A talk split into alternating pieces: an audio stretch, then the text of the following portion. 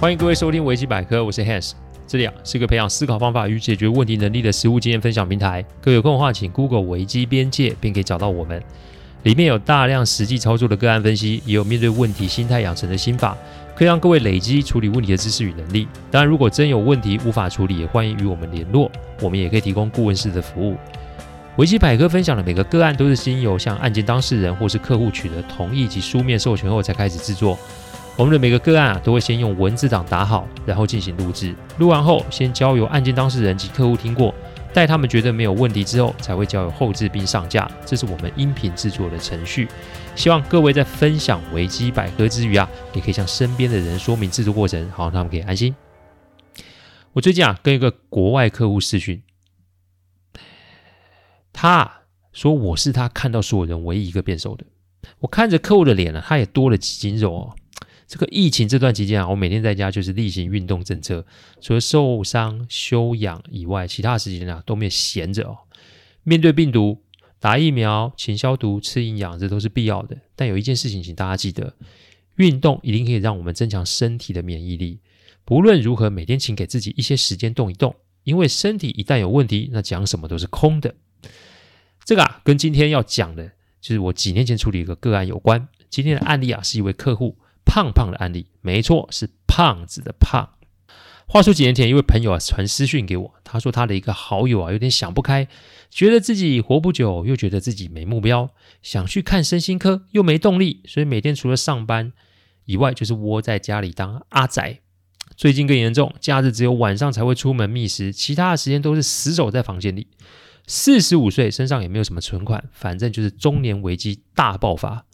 他问我有没有意愿接这个个案，我还记得啊，那是过年前的一个月哦。那一阵子啊，几乎都是十几度而已哦。为什么我要说这个？这跟待会的行动方案有关哦。我有时候觉得自己的工作真的有两个面向，第一个面向是简单，名片上面只有我的英文名字及 email，收费标准啊，十七年来就是那四个。第二个面向是轻松，不论是在什么样的环境及案件里面，平常心占的比例非常的高哦。不想后果，只专注在过程，往往都会在转角遇见很多很多的惊喜。有人会觉得维基百科是在讲古哦，不过做着做着也八十集了哦。为了我的听众，为了我的客户，我都会一直持续的走下去。未来啊的新玩意儿，也请大家多多点评及支持哦。好吧，我们开始讲讲今天的个案哦。我那天跟朋友约在咖啡店见面，让他带着他的朋友来哦。我本来以为是个男士，结果没想到是位小姐，胖胖那个时候是一百一十点二公斤哦。我笑着请啊胖胖坐下，然后把菜单放在他的前面，并且跟他说：“今天我请客，请他尽量点哦。”也许会有听众觉得：“哎，你为什么这么做啊？顾问接案还要牺牲部分的利润来请客哦？这种生意傻瓜才会做嘞。”但还记得我以前说的吗？很多事情啊，都是一种测试。越轻松的互动，那就更能显示出人心中的那个本质跟本性。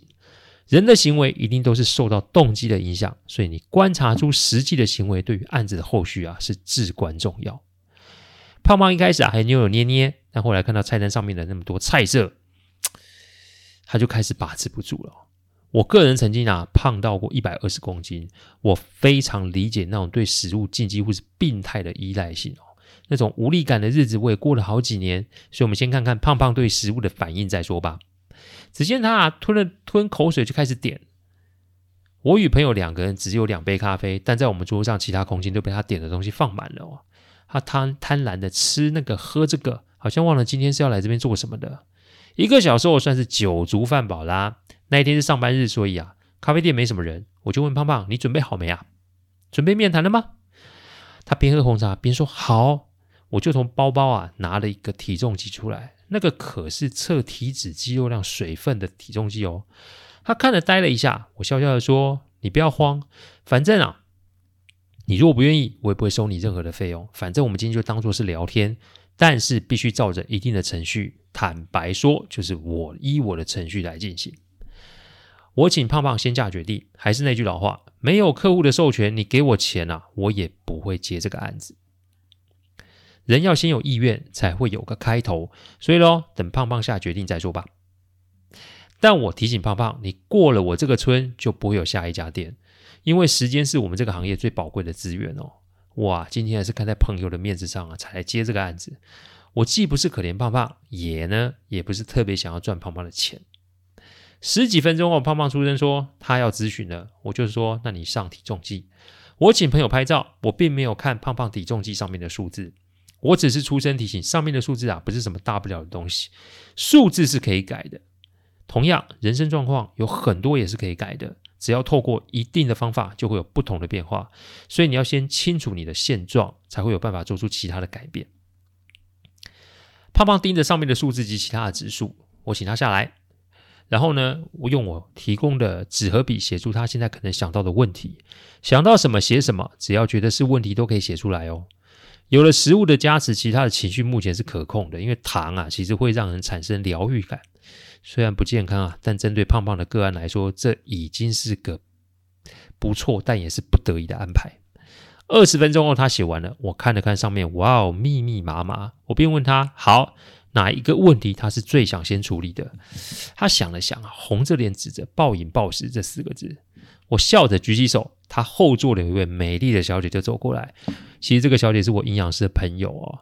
其实啊，我从拿菜单来请她吃、量体重都是设计好的桥段。不为别的，我就是要从她最不想面对的事情下手，而且是立马就动手。不过营养师朋友啊，不是来批判她的，营养师朋友啊，只是坐在旁边，给她一些饮食上的建议，还有立一些啊立马可以微调的行动方案。人啊，要改没那么简单哦。你与其在那边啊上演电影般撒狗血式的奇迹大改变，你不如每天来一点微改变、微调，既比较实际，也比较容易有方向。我要胖胖一个月内只专注做一件事，那就是吃对的东西，还有正常作息。什么？那么简单？没错，看这两件事的确容易，但接下来的行动方案可就没那么好玩了。我们的行动方案是这么定的：第一个方案，每天早上五点半到定点报到，拿回你的时间做主权。营养师啊，已经跟你说什么该做，什么不该做，所以呢，我们要从知道走到做到。世上的事情都是同个道理，奇迹一定会发生，但是奇迹发生的前提是我们得付出一定的努力啊。所以从明天开始，我每天早上五点半都会在某个地方的入口等你。你只要迟到一天，所有的行动喊卡。为什么我要这么做？我们回推到胖胖的体重哦，之所以不忌口，有很大一部分是因为作息不正常。晚睡就追剧，追剧就想吃东西，吃东西难消化，难消化所以睡不好。所以咯，你早起就会牵动上述所有问题的顺序，让早上床睡觉取代了晚上的吃宵夜，而且持续下去的话，就会有一定程度的信心哦。问问各位啊，你们每天冬天早上五点半到一个定点，你起得来吗？你做得到吗？胖胖第一天到的时候，我就带他在那个公园散步。从以前追剧的时空场景转换成一大早在公园散步，我跟爸妈说：“你要记得这一刻，因为你做到了世界上很多人都做不到的事。那一天只有九度哦，你呀，没有你自己想那么没用。真正的正面是要面对自己的缺点，真正的突破是历经多次失败，但人要想尝试的那个信念。所以明天我们再来一次，一次加一次，我们就会慢慢的前进，而改变就已经开始了。”第二个行动，每天三餐只能吃固定的东西哦，抢回你的身体主导权。不吃宵夜只是第一步。我让营养师朋友啊开了菜单出来，我特意带他去面店。很多东西的确不是好东西，但不见得所有的东西都不是好东西呀、要学会吃，而不是乱吃哦。所以固定的东西有各式的种类。胖胖每天啊就是照上面的菜单吃，而且必须要在一定的时间内吃东西。对于食物，一定会有瘾头。但想想朋友照的体重及各类指数的照片，他可以吃，但是心里仍有罪恶感。但他也可以不吃，然后体会这中间的不同。一开始啊，胖胖没多久就破功了，但我仍鼓励他每天试着往前推进一点点。今天吃三包零食，明天少吃一包。今天喝了有糖饮料，明天我们喝无糖，不要一次就断，因为身体有一定会有很大的反应。所以一开始的乱流及不适应是可以预期的。胖胖度过第一周的震荡期之后，后面大都可以跟上菜单上的饮食，作息正常，饮食正常，生理的搞定，接下来就是来搞定心理部分的哦。第三个行动，每天条列式写下心路历程，捡回你的信心及愿望啊。胖胖那个那张问题清单上有很多东西哦，说出来就是啊，当自己达不成自己的愿望时，就会有很多的情绪产生。胖胖选择了食物作为出发口。一开始的心理不平衡，最后也拉垮了生理状态。也难怪他会觉得心情郁闷，以及没有希望。面对这种状况，我们做的就是固定的整理。我要胖胖准备一本小本子，有什么想法写在上面。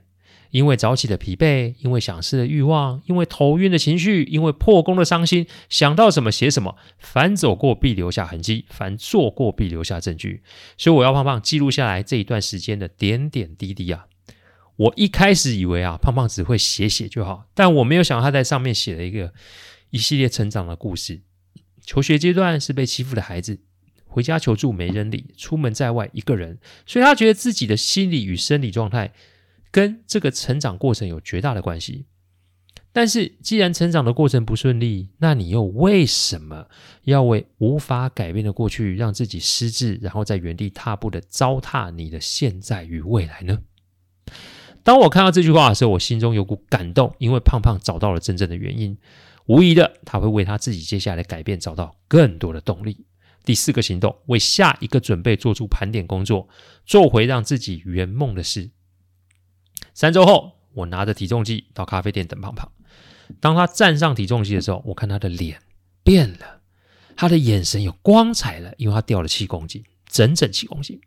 他看着我，我笑着跟他说：“啊，这是世界上最简单不过的事，只是大部分人都会找理由、找借口不做。他做了，所以结果自然就会出现。所以他可以用既有的模式为基础，找寻更多的资源来让自己更为的健康。再者就是他有更有余力去做更多他想做的事。所以我们啊，又把这张清单拿了出来。我问胖胖：你下个目标是什么？请告诉我你想怎么做，让我来 review 你的行动方案。因为七公斤。”我们用了三个行动方案就产生效果了，所以是时候让胖胖来跟我提行动方案了，让胖胖自己做一回梦想的主人，让胖胖自己亲手为自己的梦想圆梦。之后我们每个月见面一次，每个月他都会完成上个月许下的愿望，然后又跟我提下个月的行动方案。这个 project 大家猜多久啊？这个 project 我们整整持续了两年又十个月。那两年又十个月之后的胖胖去了哪？呢？他现在中国山东的一间企业担任主管工作。我们几乎每周都会通上讯息哦。前几年啊，去中国出差的时候啊，我们有见面。那一天也是约早上五点半，不过那一天只有零下三度。相隔五六年，我们站在公园门口，相视而笑，相拥而泣。胖胖啊，已经不是胖胖了，他终于是他自己了。磨难啊，是人生的特产。每个人都逃不了考验与测试，我们都有选择权，只是我们可以用一些方法缓慢的前进。我们不要一下把自己逼上绝路，每一次的行动都是资源配置，每一次的改变都是循序渐进。用这个案例提醒现在有类似困扰的各位，你要问问自己以下几个问题啊。第一个问题，活着不就是最好的恩赐吗？第二个问题，会苦不就代表你不麻木吗？第三个问题，会动不就是一个机会在那里吗？第四个问题，大条真的会比微调快速有效吗？看别人的故事不过瘾吧？是不是该是时候写下自己人生的故事啊？感谢各位聆听，听完之后，如果有任何的意见及问题，请上网站维基边界留言。我每周一周五都会有新的主题分享。各位有任何想听的主题，也都可以让我们知道。再次感谢大家，我们下周再见，拜拜。